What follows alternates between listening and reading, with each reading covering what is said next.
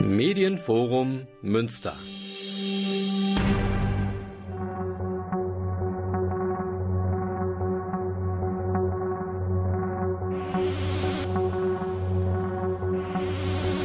This is a transgalactic broadcast for the planet Earth.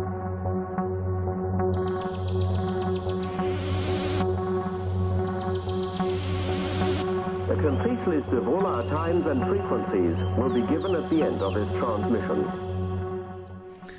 Guten Abend, liebe Hörerinnen und Hörer, und herzlich willkommen hier beim Bürgerfunk Münster und bei einer Sonderausgabe von Kurdistan aktuell. Mein Name ist Klaus Blödo. Ja, worum geht es in dieser Sendung? Es geht um den völkerrechtswidrigen Angriffskrieg der Türkei in Nordsyrien äh, gegen die Kurden und, ähm, und über die Hintergründe und was wir alles noch tun können und über die aktuelle Situation natürlich. Aber zunächst erstmal ein Gedicht für den Frieden und zwar von Molla Demirel von Cactus e.V. Münster. Enden muss dieser Krieg. Nie wieder Krieg. Meine Geschwister, legt nieder die Waffen in euren Händen. Kinder sollen nicht sterben. Die Mutter nicht weinen. Nicht schwinden die Hoffnung der verlobten Mädchen mit Henna in den Händen. Legt nieder, meine Geschwister, die Waffen in eure Händen. Kein Blut soll mehr fließen. Aufhören. Die ohrenreißenden Aufschreie der Mutter um ihre getöteten Kinder. Legt nieder, meine Geschwister, die Waffen in eure Händen. Kinder sollen nicht sterben. Zerbumte, verbrannte Wälder, zerstörte Ortschaften und Städte, die Rebhühner gejagte, verlobte, verheiratete junge Menschen. Legt nieder, meine Geschwister, die Waffen in eure Händen. Kinder sollen nicht sterben. Profitgierige Waffenhändler, tatenlose Politiker mit den Händen in den Taschen, sich gegenseitig bekriegende Geschwister, die Tränen ihrer Mutter und Schwestern stürmen in das Blut. Legt nieder, meine Geschwister, die Waffen in eure Händen. Steht die zu Asche, verglühten Häuser, die Ernteertrage und Garten und die zerströmenden Tränen der übrige gebliebenen Waisenkinder. Legt nieder, meine Geschwister, die Waffen in eure Händen. Brecht meine Äste nicht, nicht zerbrechen sollen meine Arme. Lasst die kleinen Knospen sich entfalten. Wir alle sind Blumen auf dieser Erde. Legt nieder, meine Geschwister, die Waffen in eure Händen. Enden muss dieser Krieg, es sollen keine Kinder sterben, nie wieder Krieg.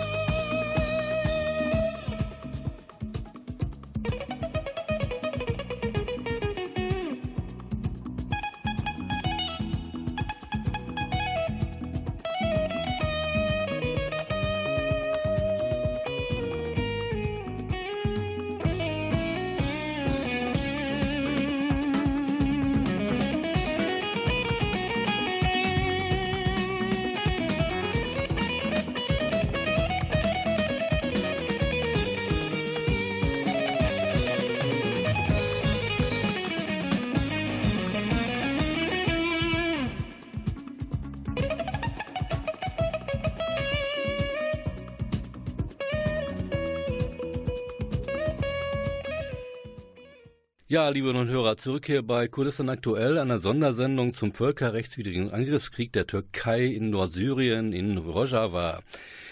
Ja, worum geht's eigentlich? Ähm, aber zuerst vielleicht einmal, einmal nur kurz. Die Sendung wurde am vergangenen Mittwoch aufgezeichnet. Es könnten also Änderungen eingetreten sein, die wir hier nicht wissen konnten und können.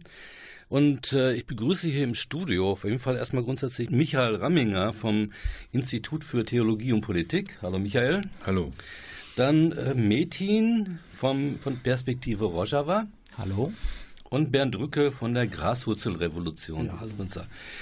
Angesagt war eigentlich auch Aiten Kaplan, aber die ist bislang noch nicht äh, aufgetaucht hier. Wahrscheinlich ist sie auch verhindert aufgrund von, äh, von Krankmeldung von jemandem, der musste einspringen. Vielleicht werden wir das demnächst noch nachholen. Wie gesagt, die Sendung ist eine Aufzeichnung vom vergangenen Mittwoch und ähm, bitte daran denken, wenn Sie die Informationen hören, die wir jetzt hier Ihnen präsentieren. Ja, worum geht's? Seit Samstag, den 20. Januar, äh, hat die türkische Armee ihren Überfall auf die Demokratische Föderation Nordsyrien offiziell begonnen. Unter dem zynischen Namen Operation Olivenzweig steht der Kanton Afrin, Afrin oder Afrin im Nordwesten Syriens seit Tagen unter massivem Beschuss durch die türkische Artillerie und türkische Kampfjets. Mit Dutzenden Luftangriffen wurden zivile Viertels Afrins und Stellungen der Volks- und Frauenverteidigungseinheiten JPG bombardiert. Eingesetzt werden bei diesem völkerrechtswidrigen Angriffskrieg auch deutsche Kampfpanzer vom Typ Leopard 2. Auch ein Camp, in dem über 500.000 Geflüchteten aus anderen Teilen Syriens Zuflucht gefunden haben, wurde nicht verschont. Ja, und dann geht's weiter. Die türkische Besatzungsarmee rückt gemeinsam mit islamistischen Verbänden der sogenannten Freien Syrischen Armee an fünf Fronten auf Afrin vor. Im Norden Afrins finden zurzeit schwerste Gefechte zwischen den Selbstverteidigungseinheiten der Bevölkerung der türkischen Armee statt. Die Widerstandskräfte leisten erbitterten Widerstand und wehren unter größter Opferbereitschaft den türkischen Vormarsch ab. Und Erdogan hat angekündigt, dass die Besatzung Afrins nur der erste Schritt in einem umfassenden Vernichtungsfeldzug gegen ganz Rojava und die gesamte Demokratische Föderation Nordsyrien sein soll. Ja, liebe Hörerinnen und Hörer, meine Studiogäste werden die Fragen beantworten können. Vielleicht, äh, vielleicht auch umfassender, als ich das machen könnte. Ja, was passiert, passiert denn da gerade in Nordsyrien, Türkei, was die Türkei da jetzt gerade angegriffen hat? Wie ist der aktuelle Stand am heutigen Tag, dem Mittwoch, den 24. Januar? Wer kann mir da Antwort drauf geben? Ja, ich versuch's mal. Ähm, wie du bereits äh, eingangs schon gesagt hast, seit dem 20. Ähm, werden Angriffe auf Afrin äh, geführt. Ähm, wenn man sich die Karte von Syrien mal zur Hand nimmt, sieht man, dass Afrin im äh, Nordwesten des Landes liegt, äh, an der türkischen Grenze. Und ähm, Afrin ähm, ist schon lange Zielscheibe der äh, türkischen Politik gewesen. Sie haben schon lange angekündigt, dass sie einen Angriff auf dieses Gebiet äh, fahren möchten. Ähm, zu diesem Zweck hatten sie auch schon vor einigen Monaten ähm, mit der Al-Nusra-Front, der Al-Qaida-nahen Fraktion in Idlib ähm, Gebiete besetzt um äh, Afrin auch von Süden aus äh, zu umzingeln und die Angriffe gegebenenfalls auch äh, vom südlichen Teil Afrins aus äh, fahren zu können wie gesagt, die Angriffe waren lange angekündigt, waren lange, von langer Hand geplant. Schon seit Monaten hört man immer wieder, dass die türkischen Streitkräfte dort massive Kräfte äh, an der Grenze stationieren. Immer wieder gab es auch ähm, Haubitzenangriffe von der Grenze aus. Also es war relativ klar, dass dieser Angriff gestartet wird. So kam es dann auch äh, letzte Woche. Ähm, als Vorwand wurde dann äh, seitens der türkischen ähm, Regierung gesagt, die äh, US-Amerikaner hätten angekündigt, dort eine Grenzarmee äh, errichten zu wollen. Das können die nicht dulden, das würde als Gefahr aufgefasst und deswegen müssten jetzt ähm, intervenieren. Aber wie gesagt, der Angriff an sich war von langer Hand geplant und hatte mit dieser Ankündigung an sich nichts zu tun gehabt. Zumal von, An äh, von Afrin aus auch nie Angriffe ähm, gefahren worden sind gegen das türkische Territorium. Man muss ja auch vergegenwärtigen, die Türkei hat seit letztem Jahr da eine Grenze, äh, eine Grenzwand gezogen von über 900 Kilometern. Also die äh, Grenze zur, äh, zur Afrin war völlig abgeschirmt durch eine Mauer und äh, massive Militärpositionierung. Also ähm, das waren alles äh, relativ äh, fadenscheinige äh, Argumentationen, um den Angriff fahren zu können. Und äh, jetzt ja. sind wir soweit. Mhm. Aber was ist der eigentliche Grund für diese Militär diesen Überfall auf Nordsyrien, auf Rojava. Das ist ja ein völkerrechtswidriger Angriffskrieg. Der greift ja ein anderes Land an. Und es gibt ja auch kaum irgendwie Stimmen, die, die sich dagegen aussprechen. Also ich denke, neben der traditionellen Kurdenphobie in der Türkei spielen da vor allem auch ähm, die politische Ausrichtung der politischen Kräfte in äh, Rojava eine Rolle. Und zwar haben die sich vorgenommen, dort ähm, ein basisdemokratisches System ähm, zu etablieren und ähm, danach auch äh, Politik zu betreiben, was allen umliegenden Staaten ein ähm, Dorn im Auge ist, weil äh, ganz konträr zu dem, was in Rojava bezweckt ist, äh, ist in der Türkei ein zentralistisches Politiksystem seit 80 Jahren annektiert worden und man sieht es ja auch in den ähm, an den letzten zwei, drei Jahren, wie ähm, massiv eine Diktatur in der Türkei äh, versucht wird zu etablieren. Und da kann natürlich nicht hingenommen werden, dass direkt nebenan eine Basisdemokratie entsteht, die auch noch funktioniert. Mhm. Ja, ähm, ist natürlich klar, dass irgendwie das, das, das eine Gefahr nicht nur für die Türkei ist, also so gesehen wird, sondern auch für die umliegenden anderen Staaten mit ihren Despoten und äh, Diktaturen und Diktatoren äh, oder repressiven Systemen die Frage ist für mich jetzt gerade so, äh, warum gibt es keine internationalen Proteste? Also es ist ja ein Krieg, der stattfindet und angeführt, äh, angeführt wird oder gemacht wird von einem NATO-Partner und einem Wirtschaftspartner von Deutschland. Das darf man nicht vergessen. Wir haben gerade gehört, irgendwie, äh, dass Leopard 2 Panzer eingesetzt werden.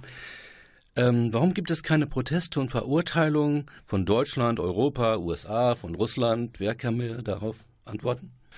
Ja, da gibt es natürlich verschiedene Gründe für. Also ein entscheidender Grund ist, dass wahrscheinlich Erdogan mit Putin sich geeinigt hat, dass die einen Deal gemacht hätten, haben vermute ich mal, weil es ist ziemlich unwahrscheinlich, dass Erdogan äh, Rojava angreift, wenn, die, wenn Russland sagt, das lassen wir hier nicht zu, wir haben hier unsere eigenen Soldaten auch stehen. Die russischen Soldaten wurden kurzfristig abgezogen aus Rojava, als das passiert ist. Und äh, ich denke, äh, der Deal, den die gemacht haben, sieht so aus, dass äh, Assad praktisch wieder die Hoheit kriegt über die befreiten Gebiete in Rojava, also praktisch, wo jetzt praktisch die kurdische Autonomie de facto ja, stattfindet und wo auch wirklich basisdemokratisch Gesellschaft organisiert wird, wo eigentlich der einzige Ort ist, kann man sagen, in Rojava, in den drei Kantonen, wo die Menschen wirklich menschenwürdig leben können. Hunderttausende Flüchtlinge sind ja auch in der Region, das muss man auch sehen. Und das ist die einzige Region, kann man sagen, die äh, vergleichsweise demokratisch organisiert ist. Ansonsten haben wir natürlich die Assad-Diktatur, wir haben IS-Gebiet, was weitgehend ja zurückgedrängt wurde von vor allen Dingen den Kurden und Kurdinnen.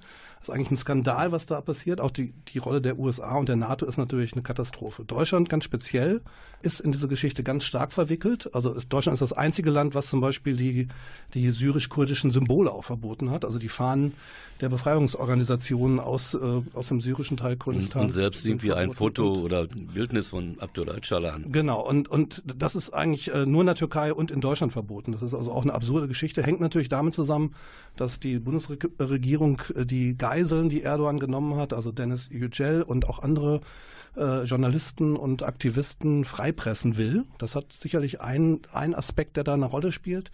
Äh, der andere Aspekt ist natürlich, dass die äh, Türkei der zweitgrößte NATO-Staat ist, also mit der zweitgrößten Armee nach den USA.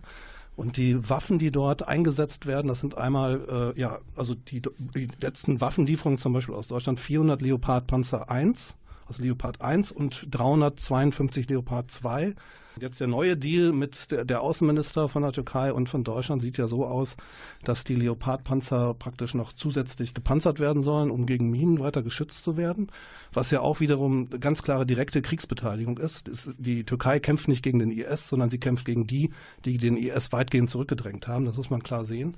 Das ist also auch ein Kriegsverbrechen, an dem sich die Bundesregierung hier ganz klar beteiligt. Der zweite Punkt ist äh, die äh, Waffenfabrik von Rheinmetall, die natürlich äh, in der Türkei selber gebaut werden soll. Das heißt, die Türkei ist demnächst nicht mehr darauf angewiesen, Panzer aus Deutschland und den USA zu bekommen, sondern sie kann die Panzer direkt selber bauen und dann eben äh, ja, ist sie im Grunde auch für den Krieg noch besser gewappnet, als es sowieso schon ist. Sie ist eine militärische Großmacht. Ich denke, die, die Situation ist so, also mit Maschinengewehren kann man nicht gegen Panzer angehen. Die, militärisch ist die Türkei hoffnungslos überlegen. Und wenn das passiert, was Erdogan angekündigt hat, äh, dass er Rojava vernichtet, dann besteht uns hier Allerschlimmstes auch bevor, muss man mhm. sagen. Es wird aber eine Besatzungsmacht. Ich glaube nicht, äh, dass das Ziel letztlich ist, langfristig die Gebiete zu besetzen, sondern Ziel ist, äh, dass, dass die Kurden letztlich zustimmen, dass die syrische Armee wieder in Rojava praktisch präsent ist und Assad die Oberhoheit auch über das Grenzgebiet hat.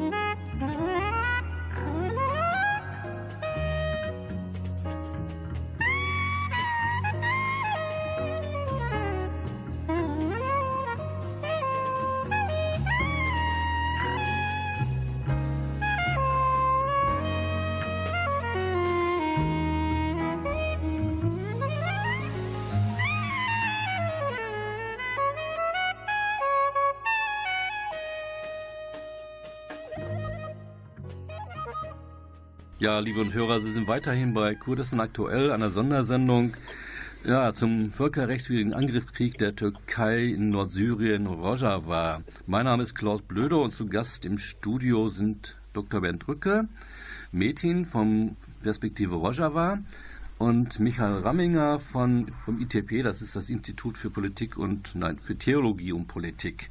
Und am, am Telefon begrüße ich nun Aiten Kaplan von NAFDEM. Hallo. Hallo.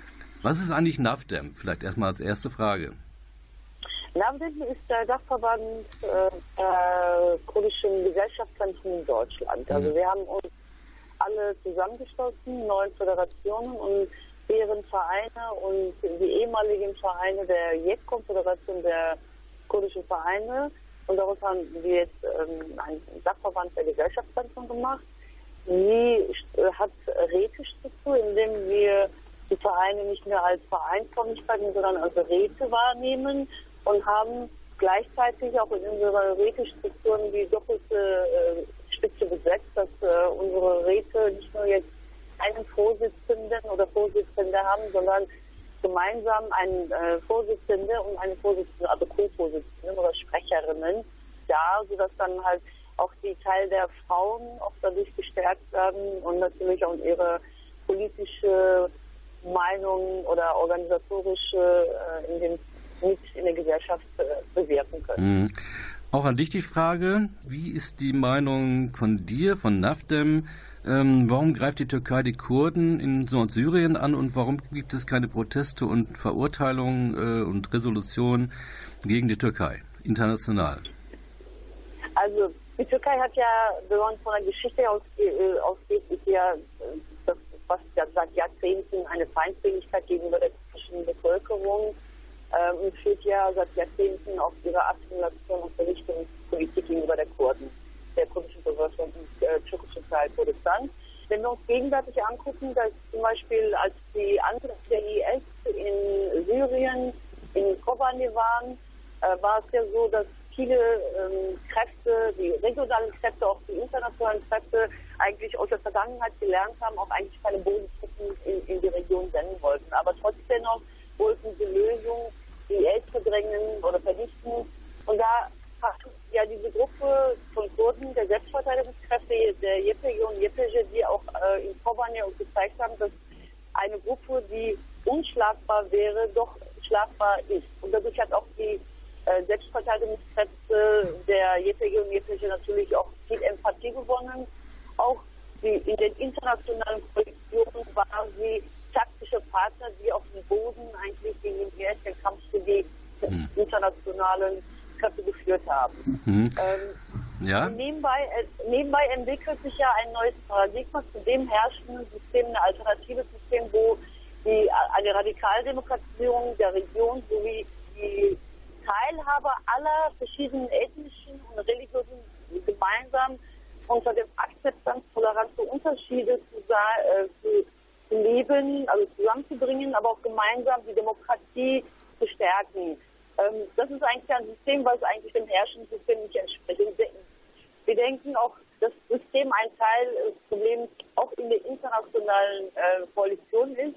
Und vor allem natürlich, Türkei möchte nicht, dass, eine, also, dass die Kurden die Errungenschaften, was sie jetzt durch diesen ganzen bekommen haben, als Nachbarn oder dass äh, diese Werte oder dieses System überschwappt, äh, wie in der Türkei in anderen Teilen Kurdistans.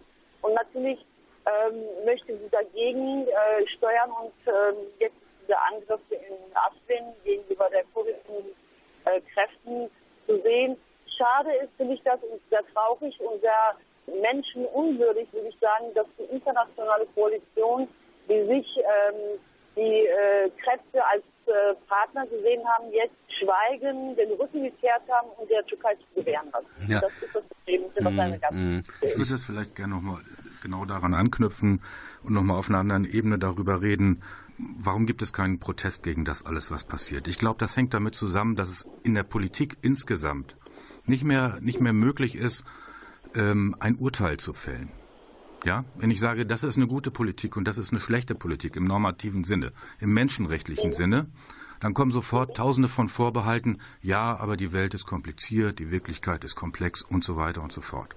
Das führt zu unglaublichen Verwirrungen, auch, äh, auch in der Presse. Wenn man sich zum Beispiel anhört, wie oft in den letzten Tagen darüber gejammert worden ist, dass zum Beispiel bundesdeutsche Politiker nicht mutig genug wären, die Türkei zu kritisieren, dann ist damit überhaupt nicht begriffen, dass es keine Frage des Mutes ist, sondern dass diese Politiker kein Urteil fällen wollen. Und wir müssen, wenn, wenn wir sozusagen an dieser Stelle vorwärts kommen wollen, dann müssen wir eindeutige Urteile fällen und wir müssen sie auch öffentlich machen. Wir müssen sagen, Rojava ist ein Modell. Da geht es um Frieden, da geht es um Demokratie, da geht es um Emanzipation. Die Russen haben kein Interesse, die Amerikaner haben kein Interesse und die Deutschen haben erst recht kein Interesse. Und das ist der Skandal. Ich glaube, wir müssen mal darüber nachdenken, wie überhaupt Politik definiert ist. Politik ist nämlich schon lange nicht mehr menschenrechtlich definiert. Und das ist, das ist wirklich der große Skandal. Und unter, unter dem Vorwand, dass es auch nicht möglich sei, können dann Kriege geführt werden, Menschen umgebracht werden und zum Schluss auch Religion instrumentalisiert, aber das ist vielleicht nochmal ein anderes Thema. Aber da stehen ja dann auch, auch äh, geostrategische Interessen dahinter. Das muss man einfach sehen. Der Kapitalismus frisst sich durch sozusagen. Genau. Genau, es stehen imperialistische Interessen da, mhm. dahinter, die vielleicht nicht mehr so äh, in, in, in, den gleichen Linien äh, verlaufen, wie sie noch vor 15, 20 Jahren verlaufen sind. Manchmal sind sie auch etwas komplizierter zu rekonstruieren. Äh, manchmal ändern sie sich auch etwas schneller. Für die Kurden kann man sagen, hat sich in den letzten 150 Jahren da nichts geändert. Das stimmt. Es ist immer das Gleiche. Sie werden von allen verfolgt, um ihre Rechte gebracht. Äh, da hat sich wirklich überhaupt nichts getan. Aber es reicht sozusagen nicht, die objektiven Interessen zu artikulieren mhm. und, und darauf zu bestehen, äh, dass hier äh, äh, objektive Interessen von Großmächten existieren, sondern man muss, man muss auch das moralische und ethische Urteil fällen, das ist keine menschenrechtliche Politik, sondern das ist eine Politik, die tendenzielle Faschismen, Diktaturen wie in der Türkei unterstützt und die auch irgendwie Putin unterstützt, der nun auch kein großer demokratischer Held ist. Und von Trump brauchen wir gar nicht zu reden. Und bei der SPD und den Grünen dürfen wir gleich nochmal ja. drüber reden, wenn es um die Waffendeals geht. Ja. Wenn ich hier noch eine ganz kleine Ergänzung äh, machen darf. Es ist richtig, dass die Politiker sich um eine Positionierung ähm, winden. Aber äh, zwischen den Zeilen ist doch auch immer wieder eine gewisse Positionierung zu erkennen, wenn man zum Beispiel immer wieder hört, die Türkei hätte berechtigte Interessen, ihre Grenzen zu schützen. Dann muss natürlich das impliziert, dass Gefahren an der Grenze drohen und vor denen dann die Türkei mhm. geschützt werden äh, müsste. Dann stellt sich natürlich die Frage, welche Gefahren drohen der Türkei? Als der IS dort äh, über zwei Jahre an der Grenze ähm, äh, die äh, Gebiete besetzt hatte, hatte die Türkei nicht mit einem Wort eine Verurteilung ausgesprochen. Und jetzt, wo die Kurden versuchen, ein basisdemokratisches System äh, zu etablieren, macht die Türkei kein Hehl daraus, äh, auch Flieger starten zu lassen und dort alles dem Erdboden gleich zu machen. Im Übrigen auch der Einmarsch der Türkei vor einem Jahr äh, in Jarablus und ähm, Al-Bab, was zwischen Afrin und dem Kanton ähm, Kobani liegt, war ganz klipp und klar dafür gedacht, dass die kurdischen äh, Kantonen äh, nicht verbunden werden können. Und auch damals hieß es aus allen Kreisen, es ist verständlich, dass die Türkei dort ihre Interessen wahrt. Und auch wenn man heute zum Beispiel von der holländischen äh, Regierung hört, die übrigens ähm, Teil der internationalen Koalition ist und auch mit der JPG zusammen den IS äh, zurückgedrängt hat, dass die Türkei ein berechtigtes Interesse daran habe, die JPG auch zurückzudrängen, weil die JPG gar nicht so unschuldig sei. Oder auch Boris Johnson, der Außenminister ähm, von Großbritannien, äh, ähnliche Äußerungen trifft, dann ist das eine klare Positionierung und zwar für die Türkei. Hm. Ich danke Mädchen für die Ergänzung. Ich bin ja, ganz damit einverstanden. Ich bedanke mich auch dafür. Ähm, Aber das Problem ist, glaube ich, ist auch so, dass Politik eigentlich entfremdet ist. Also das, mit der Politik hat ja die Menschen nicht mehr zu tun. Deswegen ist dieses ganze Wirrwarr, wo die Leute das Recht und Unrecht, wo es geschieht, auch nicht entscheiden können. Aber Fakt ist, dass äh, der Kampf um Kobane eigentlich eine Empathie herausgebracht hat, und gleichzeitig eine Hoffnung gegenüber der Alternativen oder den herrschenden Systemen. Die Alternative ist die Hoffnung aller ähm, Menschen, nicht nur in äh, Europa oder Deutschland, auch in, international eigentlich. Sie sehen in Lateinamerika oder in Kanada, Australien, überall sind Menschen äh, daran interessiert, dieses System kennenzulernen und zu schützen. Aber wir sehen aber auch, dass dieses schmutzige äh, Bild zwischen den Staaten, also das Pochen auf einer Nationalstaatlichkeit, wenn wir in den 21. Jahrhundert eine Globalisierung von einem, sprechen, und wo sagen, nicht nur die Wirtschaft, sondern die Menschheit äh, kommt nicht näher. Also wir müssen Alternativen äh, erfinden und aufbauen, wo wirklich das Zusammenleben vereinfacht wird, ohne jetzt irgendwelche Nationalitäten oder äh, irgendwelche Begrifflichkeiten zu benutzen, wo die Menschen teilen. Aber wir sehen durch diese Haltung der internationalen Koalition, dass sie eigentlich immer noch auf ihren Teil- und Herrscherprinzip beharren. Und das bringt der Region keine Ruhe. Also, ähm, also es, es wäre. Noch alles ins Haus geben. Ja, ich muss Sie leider irgendwie gerade mal unterbrechen. Also eigentlich eine Lösung des Problems wäre doch eigentlich äh, diese die Idee der Konföderation, die auch über Rojava sozusagen auch transportiert wird, über die Ideen oder Gedanken und Philosophie von von Herrn Abdullah Öcalan, der ja irgendwie in Isolationshaft in, in, im Rali sozusagen einsetzt, in der der als Geisel gehalten wird. Wir machen aber erstmal noch eine kleine Musik, musikalische Pause und dann kommen wir so zum, zum letzten Block. Ne?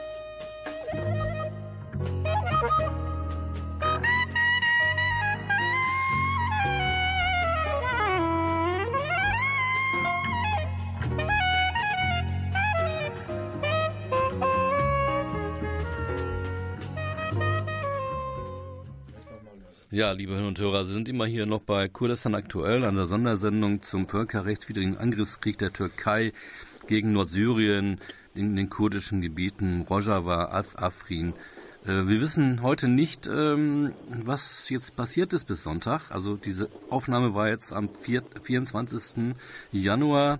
Es kann schon wieder viel passiert sein in der Zeit. Mein Name ist Klaus Blöde und am, ja, und ich begrüße nochmal hier ähm, Alten Kaplan äh, von NAFDEM. Äh, die ist am Telefon, äh, die ist uns zugeschaltet. Bernd Drücke von der Graswurzelrevolution, Metin von der Perspektive Rojava und Michael Ramminger vom Institut für Theologie und Politik. Jetzt habe ich es richtig ausgesprochen. Können wir aber nochmal ansetzen an dieser Konföderationsidee sozusagen, die in Rojava angesetzt worden ist und umgesetzt wird, immer noch, weil Rojava ist noch nicht zerschlagen und nicht zerbombt. Äh, die Idee findet weiterhin statt. Was ist daran so demokratisch an diesem System? Wer kann mir da darauf antworten? Michael? Ja, ja, selbstverständlich. Also demokratisch ist an diesem System alles. So, jetzt müssen wir das auch nicht äh, im Ansatz schon äh, idealisieren, aber es ist der Versuch, ähm, eine, in, in einer äh, Kriegsregion ein neues Modell zu entwickeln, das erstens plurireligiös ist, das pluriethnisch ist, das die Rolle der Frau ganz neu bewertet. Und das sind keine abstrakten ähm, Prinzipien einer Verfassung, eines Gesellschaftsvertrages, den es auch gibt. Es ist also auch alles vertraglich festgelegt, sondern das spiegelt sich in dem Aufbau, in dem Versuch des Aufbaus unter den schwierigen Bedingungen in der Wirklichkeit wieder. Das heißt zum Beispiel äh, die Organisierung von lokalen Räten, in denen die Probleme der, Kom der Gemeinschaften besprochen werden, in der Besetzung ähm, von äh, politischen und Verwaltungsstrukturen, Bürgermeisterämter, mit Männern und Frauen gleichzeitig paritätisch nach den ethnischen und religiösen Herkünften mhm. strukturiert und geordnet. Also alles in allem ist das ein, ein wirklich emanzipatives Projekt und deshalb sagen auch alle klugen Politikwissenschaftlerinnen und Soziologen, das ist die eigentliche äh, Chance auch für diese Region. Eine, eine, eine Selbstverwaltung, die von unten ausgeht und alle Menschen strukturell einschließt. Und das ist tatsächlich das Großartige an diesem Projekt und umso trauriger, dass es eigentlich sozusagen fast keine politische Kraft, weder international noch regional gibt, die sagt, ja, genau das müssen wir unterstützen, weil nur so der Krieg beendet werden kann. Hm. Jetzt haben wir leider irgendwie Alten Kaplan verloren. Das, die Verbindung wurde unterbrochen. Das macht jetzt aber die Wege trotzdem weiter. Ist deshalb ähm, dieses Projekt Rojava so eine große Gefahr für die umliegenden Staaten, für die Herrschenden? Das, was du gerade gesagt hast? Ich denke schon. Ähm, wenn man sich die Gründung der umliegenden Staaten mal anschaut, ihre Historie, dann wird man eins feststellen.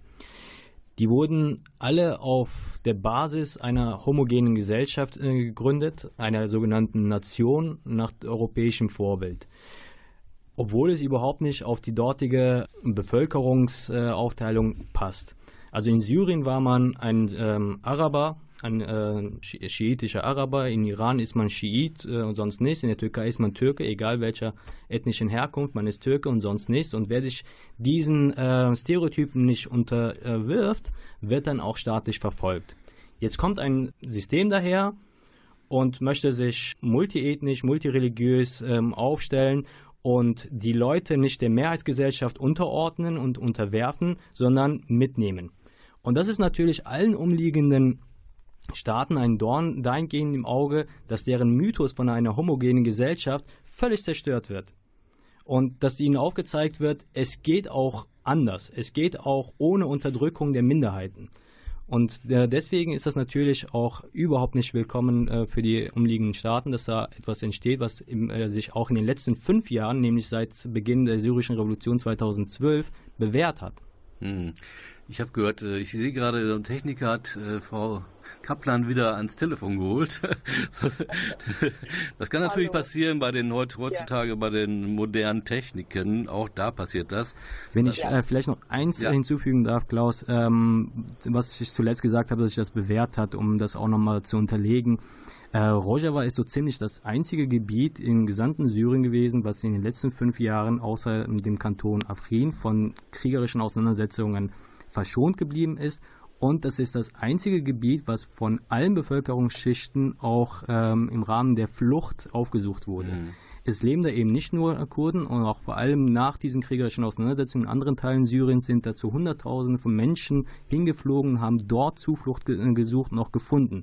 Und auch vor allem, vor allem in Afrin äh, haben zuletzt bis zu 500.000 Flüchtlinge aus anderen Teilen Syriens gelebt. Hm. Also ihr merkt irgendwie, es ist ähm, nicht einfach in, in, so einer kurzen Bürgerfunkstunde alles unterzubringen, was mit, dem, mit der Situation zu tun hat und woher das kommt, die Hintergründe, die Geschichte und so weiter. Vielleicht ganz aktuell irgendwie, meine, ich gucke mir die Medien an und finde sowas nicht, was ihr mir hier erzählt über Rojava. Was, wie ist die Rolle der Medien jetzt auch in diesem Krieg? Vielleicht Bernd als Medienmensch hier sozusagen? Ja, da, da gibt es natürlich äh, unterschiedliche Entwicklungen. Ne? Also in der mhm. Türkei haben wir die Entwicklung, es gibt praktisch keine freie Berichterstattung mehr. Es sind 150, über 150 Journalisten im Knast. Jetzt allein in den letzten Tagen sind auch wieder Journalisten verhaftet worden. Viele Journalisten sind aus dem Land getrieben oder eben arbeitslos geworden. Also das heißt, im Grunde ist eine Gleichschaltung realisiert worden in den letzten zwei Jahren, seit dem Putschversuch, mhm. kann man sagen, und seitdem sich die Türkei eben ganz zunehmend auch zu einer Autokratie entwickelt hat. Die Medienberichterstattung in der Türkei ist, äh, muss man einfach sagen, Kriegspropaganda. Diese Kriegspropaganda wird auch nach Deutschland getragen über die islamischen Verbände, DITIB. Das heißt, in den Moscheen wird tatsächlich äh, Kriegspropaganda jetzt auch betrieben. Mhm. Das ist eigentlich auch ein Skandal, der die Bundesrepublik auch direkt betrifft, weil die Mosch diese Moscheen werden ja auch finanziert, mitfinanziert vom deutschen Staat.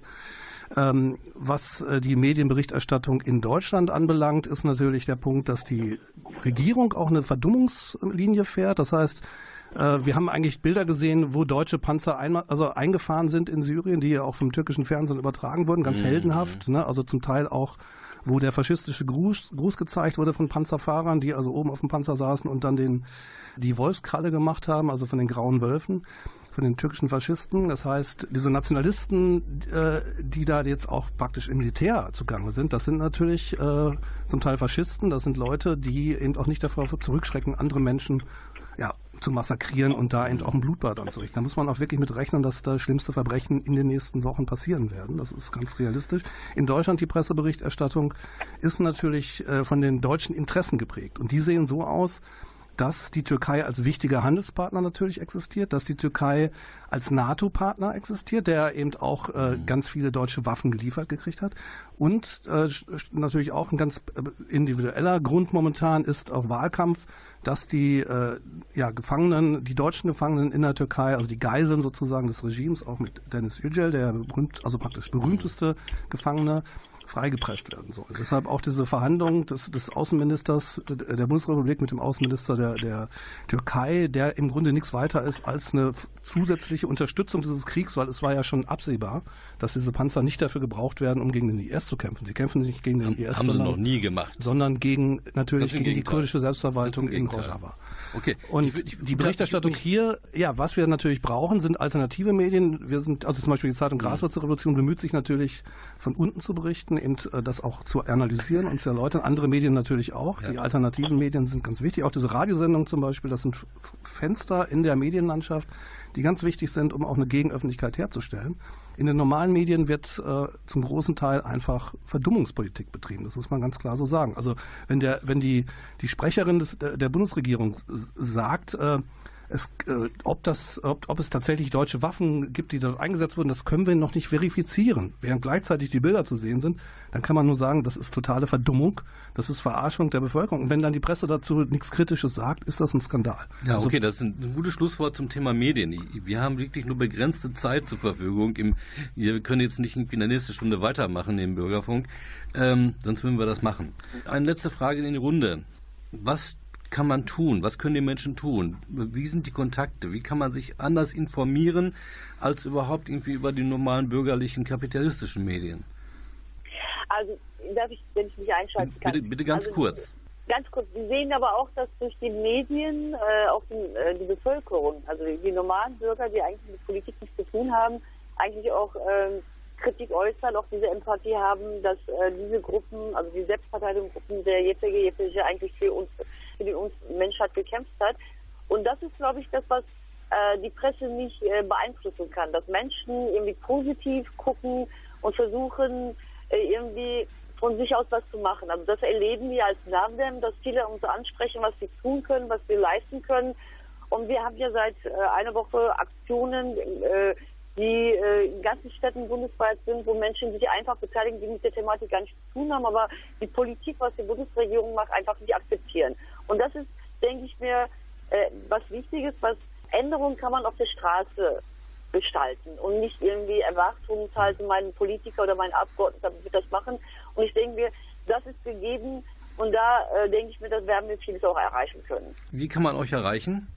Also via Internet, wir haben auch Telefonnummern, äh, auch, die Leute können uns auch Mails äh, anschreiben. Wir veröffentlichen ja jeden Tag, wenn Aktionen los sind, auch in der Presse, ja. wo die Leute äh, auch sich beteiligen können, also einfach äh, um ihren Standpunkte oder ihre Meinung zu äußern. Ja, und dann NAFDEM, ne? NAFDEM ja, mit, und, und, da kann man einfach eine Suchmaschine eingeben und dann kommt man auf eure Homepage sozusagen. Ja. Und da stehen dann alle Sachen drin. Wie weit? Weiter? Ah, ja. Michael wollte noch kurz was zu sagen. Ja, mir ist, mir ist ein Punkt noch äh, ganz wichtig. Ich habe heute in den Nachrichten gelesen, in der Presse, ähm, da wurden sozusagen die innerkurdischen und türkischen, Entschuldigung, die innertürkischen Auseinandersetzungen in der Bundesrepublik aufgerufen. Nach dem Motto, es kommt wieder zu massiv zu Gewalttätigkeiten zwischen unterschiedlichen türkischen Gruppen. Ja. Äh, was versucht man damit zu erreichen? Man versucht damit zu erreichen, den Menschen das Gefühl zu geben, es handelt sich hier gar nicht um einen Konflikt, der uns als Bio-Deutsche angeht. Mhm. Und das finde ich ist eine ganz, ganz, ganz große Gefahr. Wir müssen deutlich machen, das ist auch jetzt eine Aufgabe für uns als deutsche äh, Linke, äh, so bezeichne ich mich jetzt mal, ähm, deutlich zu machen, dass das selbstverständlich mhm auch ein Problem für uns ist. Und äh, gerade wenn es darum geht, sozusagen die Öffentlichkeit zu beeinflussen, dann ist das, was in den letzten Tagen auf der anderen Seite passiert, ist ganz wichtig. Und da müssen wir jetzt auch viel stärker noch werden, auch gemeinsam mit den kurdischen Organisationen stärker werden. Wir müssen zusammen auf die Straße gehen. Linke Organisierungen, Netzwerke, Gruppen, Menschenrechtsinitiativen müssen zusammen mit den kurdischen äh, Gruppen, mit der äh, NAFDEM, mit lokalen Initiativen zusammen auf die Straße gehen und sagen, hier geht es um Menschenrechtspolitik, hier geht es um alternatives, fortschrittliches Modell und das müssen wir gemeinsam verteidigen. Gut, danke. Das war ein gutes Schlusswort bis hierhin. Äh, ich möchte noch ganz gerne wissen, wie kann man die Perspektive Rojava erreichen? Also wir sind äh, auch online erreichbar äh, unter ähm, münster.org. Äh, da haben wir eine Seite, ähm, die, äh, wo man uns erreichen kann. Im Übrigen sind wir auch auf Facebook ähm, vertreten und wir treffen uns jeden Mittwoch um 18 Uhr ähm, in der Friedrich-Ebert-Straße 7 ähm, in den Räumlichkeiten des Instituts für Politik und äh, Theologie und Politik. Also jeden Mittwoch um 18 Uhr sind wir da und da kann man uns äh, auch dann antreffen und mit uns gemeinsam organisieren und planen. Ja, da haben wir schon mal die, auch die Adresse vom ITP. Wir haben jetzt noch die Graswurzel. Also ich, was ich noch wichtig finde, wir müssen Druck ausüben auf die Regierung. Das heißt, äh, die Waffendeals, die müssen gestoppt werden. Es dürfen keine Waffenexporte mehr ja. an die Bundesregierung, äh, also von, der, von Deutschland an die Türkei geliefert werden. Die Panzerfabrik darf auf keinen Fall gebaut werden und auch nicht die Verstärkung der Leopardpanzer. Das ist ganz wichtig, dass wir da Druck ausüben in der Richtung und dass wir natürlich auch dafür uns einsetzen, dass eine bedingungslose Freilassung der politischen Gefangenen in der Türkei stattfindet. Es sind über 10.000 äh, politische Gefangene in den Knästen in der Türkei. Es sind aber auch darunter über 150 Journalisten, wahrscheinlich die Zahl ist auch nicht ganz klar, es sind ja jetzt in den letzten Tagen auch wieder welche verhaftet worden, da müssen wir natürlich Druck ausüben. Und zwar für eine bedingungslose Freilassung, ohne dass es einen schmutzigen Deal gibt, den die deutsche Regierung mit der Türkei halt macht. Gut, das war es jetzt wirklich. Äh, Gras wird zu nett, ist die ja, Internetseite. Ich danke für die weitere Ergänzung. Äh, das war es jetzt hier von Kurdistan aktuell am heutigen Sonntagabend. Ähm, ich bedanke mich bei Aitin Kaplan am Telefon ähm, ich bin von NAFDEM. Ich bedanke mich bei Metin von der Perspektive Rojava, Michael Ramminger vom ITP, Institut für Theologie und Politik und Bernd Drücke von der Graswurzelrevolution. Mein Name ist Klaus Blödo in der Technik heute Abend Detlef Lorbeer. Dankeschön und schönen Abend noch.